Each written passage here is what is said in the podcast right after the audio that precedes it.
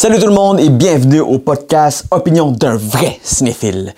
Aujourd'hui, on va parler de deux films. Deux films qui ont essayé de révolutionner leur genre. Deux films qui ont essayé à leur façon de sortir du lot, d'essayer quelque chose de nouveau. Et les films sur lesquels on va discuter aujourd'hui sont Tron, l'héritage, sorti en 2010, et Hulk, sorti en 2003. Mais avant de commencer, j'aimerais vous remercier de vous être abonné au podcast, c'est très apprécié. Comme vous savez, je suis un fan de cinéma, je suis un cinéphile, j'adore tous les genres de films et j'ai créé ce podcast pour m'amuser. Discuter de films, c'est une des choses que je préfère dans la vie. Donc, merci beaucoup de vous avoir abonné. N'hésitez pas à laisser des commentaires sur les plateformes iTunes, Google Play, Spotify, c'est très apprécié. Et sans plus attendre, commençons. Donc, comme je vous disais, deux films, Tron et Hulk. Et comme je vous l'ai dit, ces deux films ont essayé d'apporter quelque chose de nouveau à leur genre. Je vous le dis tout de suite, j'ai un parti pris pour un des deux. Fait, ça se peut que l'autre soit plus une critique négative que une opinion positive. Mais c'est pas grave. À vous de juger dans le fond, réécoutez les films, dites-moi ce que vous en pensez. Pour l'instant, on plonge. Premier film, celui que, si je compare avec l'autre, j'aime moins, le film que j'aime moins est Tron l'héritage. Oui, je le sais, vous allez me dire, c'est magnifique, c'est exceptionnel les effets spéciaux, la musique de Daft Punk est légendaire, oui, je vous le concède. Mais personnellement, moi j'ai un faible pour Hulk. Mais je vais vous le dire plus tard pourquoi. Maintenant, Tron, l'héritage. Voici le synopsis. Près de 20 ans après la disparition mystérieuse de son père, Kevin Flynn, président de la compagnie Encon, le jeune Sam Flynn visite l'arcade désaffectée de ce dernier. Il y trouve un accès secret vers l'ordinateur de son père, d'où il parvient à entrer dans le système informatique. Il est alors propulsé dans un monde virtuel où règne Clou, une intelligence artificielle qui souhaite créer le système parfait et envahir le monde réel. Après avoir surmonté plusieurs épreuves, Sam retrouve la trace de son père, forcé à l'exil avec Cora, une jeune programme dotée de capacités supérieures. Ce synopsis est une gracieuseté de Sinoche. Et comme d'habitude, voici la bande-annonce. Bande-annonce! Je suis censé faire quoi? Survivre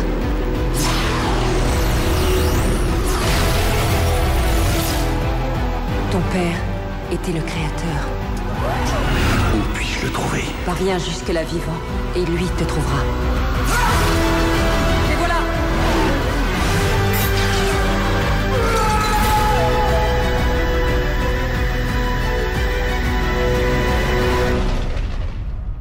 Toi de jouer, Flynn. Vas-y. Maintenant, on va commencer par le positif de Tron, l'héritage, ou Tron Legacy. Point positif, comme je disais, effets spéciaux extraordinaires. C'est sorti un peu après ce que James Cameron nous a présenté avec Avatar, l'avenue du 3D. Malheureusement, tous les autres films qui sont venus après ont essayé de faire leur 3D superficiel, celui qui est pas du vrai 3D. Mais Tron, grâce à ses effets spéciaux et sur un écran IMAX, était vraiment un des seuls concurrents fiables à Avatar de James Cameron. Bref, l'expérience au cinéma de ce film visuellement était extraordinaire et la musique de Daft Punk, c'est légendaire. Malgré tous ces points positifs, on a parlé d'effets spéciaux, le point négatif, même à l'époque, c'était le rajeunissement du visage de l'acteur Jeff Bridges. Redonner le look de la trentaine à un acteur qui, en plus dans le film, est le méchant, donc le Jeff Bridges jeune, qui est Clou, le méchant, spoilers, face à un Jeff Bridges dans la soixantaine avec une grosse barbe, qui joue une version euh, suave de Bit Lebowski, donc c'est The Dude. À l'époque, c'était un défi technique de rajeunir les acteurs. L'utilisation du mocap, qui est les points sur le visage avec une lampe torche devant pour capturer les mouvements et les émotions des acteurs, était pas, disons, à la fine pointe comme aujourd'hui. Aujourd'hui, avec, je l'ai dit déjà, The Irishman, on a pu le voir avec Captain Marvel, Samuel Jackson qui est jeune, c'est magnifique, c'est super bien fait. À l'époque, même si c'était une belle avancée, c'était pas nécessairement une bonne idée de focuser autant sur le visage du jeune Jeff Bridge, où est-ce qu'on voit vraiment plusieurs moments dans le film les défauts, la tête qui flotte, la tête qui est pas exactement centrée avec le corps des fois, les muscles du cou qui semblent inexistants et la façon dont le personnage a de parler. Puis il y a énormément de gros plans qui se fait sur le visage. On apprécie le travail qui a été fait, mais on le sait, ça se voit, c'est pas un vrai visage, c'est pas un vrai Jeff Bridges. Donc, ça rend l'expérience plus difficile pour qu'on puisse croire aux méchants, croire en ses motivations, qui, en plus, sont assez floues dans le film. Parce que, également, l'un des plus gros défauts du film, c'est son histoire, c'est son scénario.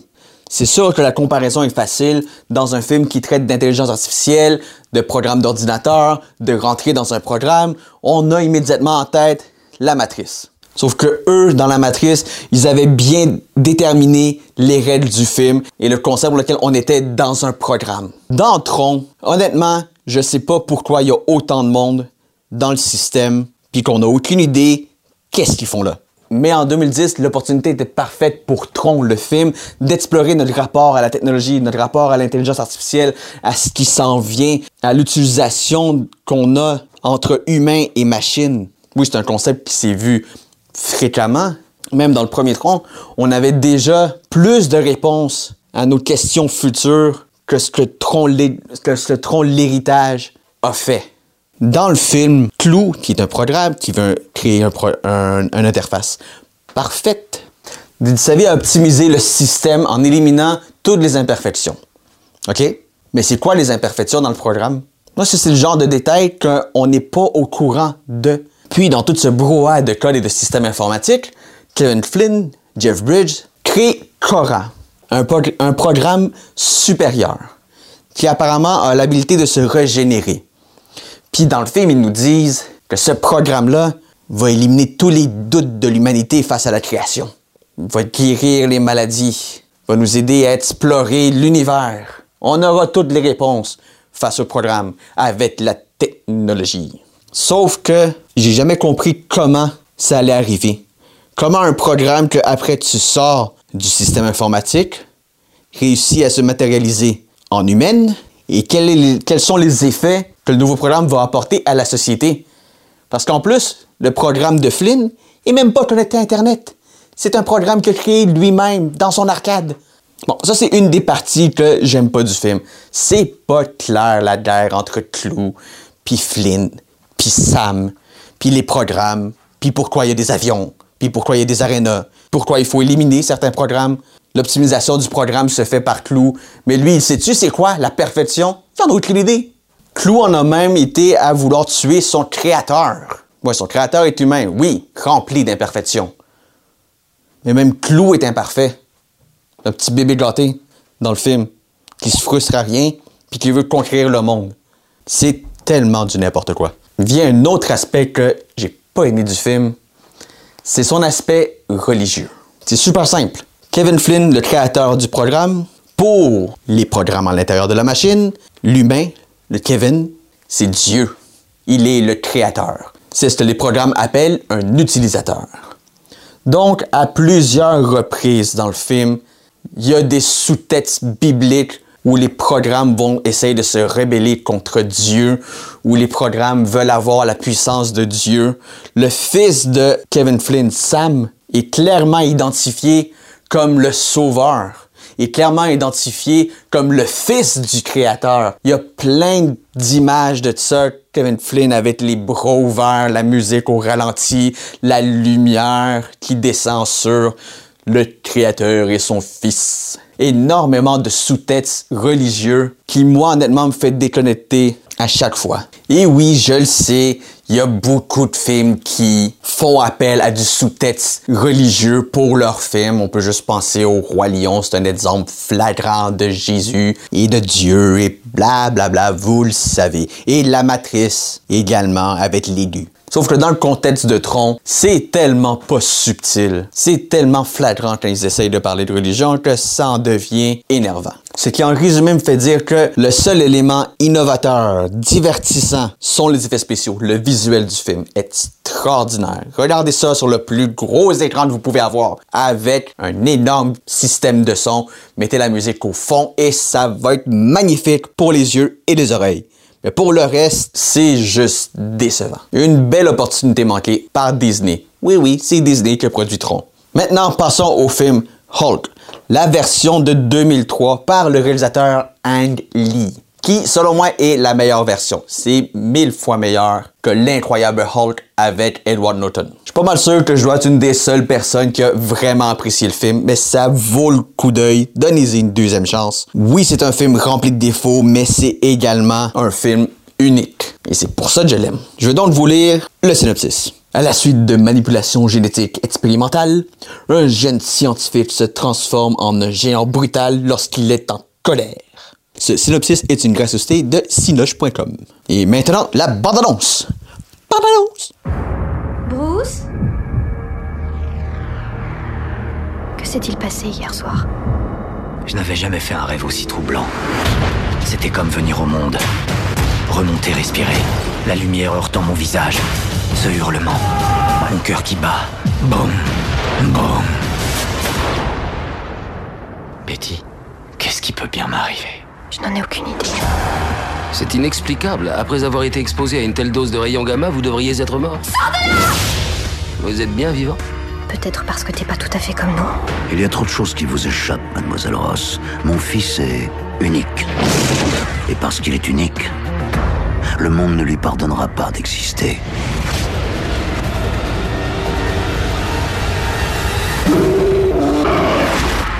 Bon, ok, vous allez me dire, Hulk, c'est juste un gros bonhomme vert qui frappe surtout, qui détruit des affaires. Non, c'est là où vous faites erreur. Hulk est un bonhomme vert, oui, mais c'est pas un super-héros. C'est ça, il faut se le rappeler. Hulk n'est pas un super-héros. Dans la version maintenant de Marvel des dernières années avec les Avengers, Hulk peut être considéré comme un super-héros. Sauf peut-être dans le premier Avengers. Mais dans cette version de 2003, et je vous le rappelle, 2003, ça fait presque 20 ans de ça. Dans cette version-là, Hulk est un monstre. Oui, un monstre qui, une fois en colère, va tout détruire alentour de lui. Mais il y a une raison pour laquelle il détruit tout alentour de lui. Dans le film, tel qu'on l'explique, Hulk étant jeune, Bruce Banner a vécu des moments tragiques qui l'ont perturbé, qui l'ont émotionnellement brisé. Et en voyant le film, c'est sûr, on comprend. Son père, dans le film, a essayé de le tuer et à la place a tué sa mère. Lui, voyant ça à 4 ans, ça l'a traumatisé à vie. Et ce n'est dans le film que lorsque Bruce Banner sera atteint d'un rayon de gamma que Hulk va sortir et provoquer la destruction alentour de lui. Comme je vous l'ai dit, c'est pas aussi simple. Parce que dans ce Hulk-ci, il y a le père de Bruce Banner qui revient, qui lui, un scientifique fou, assoiffé de connaissances et de sang, désire prendre cette force qui est dans son fils, la force de Hulk, et devenir lui-même Dieu. Et parallèlement à ça, il y a l'armée et le général Ross qui veut s'emparer également du pouvoir de Hulk parce qu'il voit une magnifique arme de destruction massive. Tout ça nous amène dans le film à Bruce Banner, un conflit avec son père qu'il n'a jamais connu parce qu'il a tué sa mère, le père de sa femme qui le traque, mais que sa femme a un conflit également avec son père.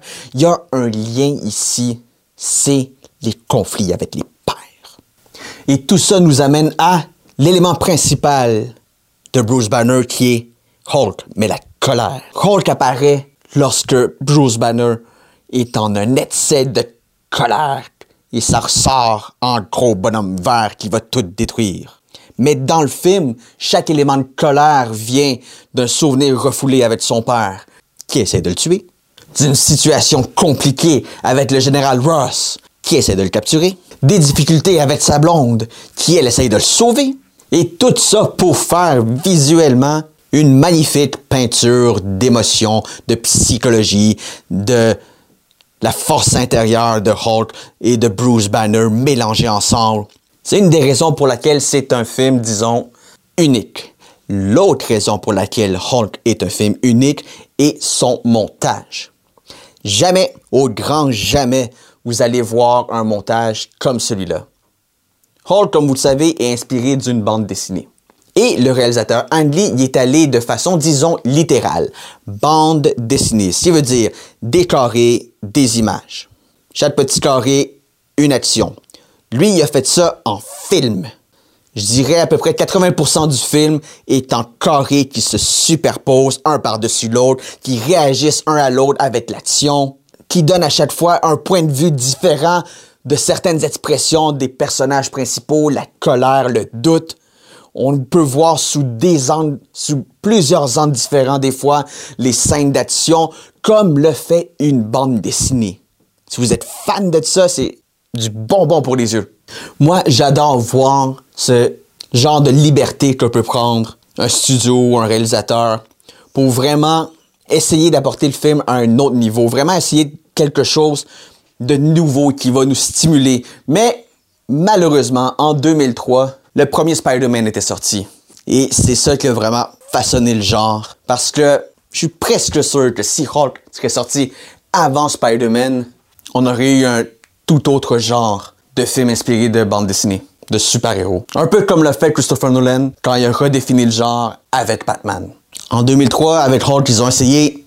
Malheureusement, le public n'était pas au rendez-vous. Probablement dû aussi au marketing, puisque le film était vendu comme un film de super-héros. Et tout de suite après Spider-Man, c'est sûr que le prochain film de super-héros allait être un film de super-héros. Ça allait pas être un film dark sur les émotions, sur les liens familiaux, sur la, la colère, sur tout ce qu'on peut garder à l'intérieur, le monstre à l'intérieur de nous. Tout ça, on le voit dans Hulk, transposé sur un bonhomme vert. C'est la raison pour laquelle j'adore ce film. Je conçois totalement que pour plusieurs, c'est un mauvais film, mais personnellement, je l'adore et je l'aime plus que Tron.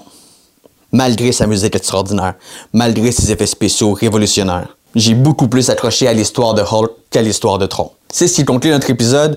Je vous remercie d'avoir été à l'écoute. C'est très apprécié. N'oubliez pas de suivre le podcast Opinion d'un vrai cinéphile sur les plateformes iTunes, Google Play et Spotify. Mon nom est Nicolas Tomaillard. Merci beaucoup. Ciao!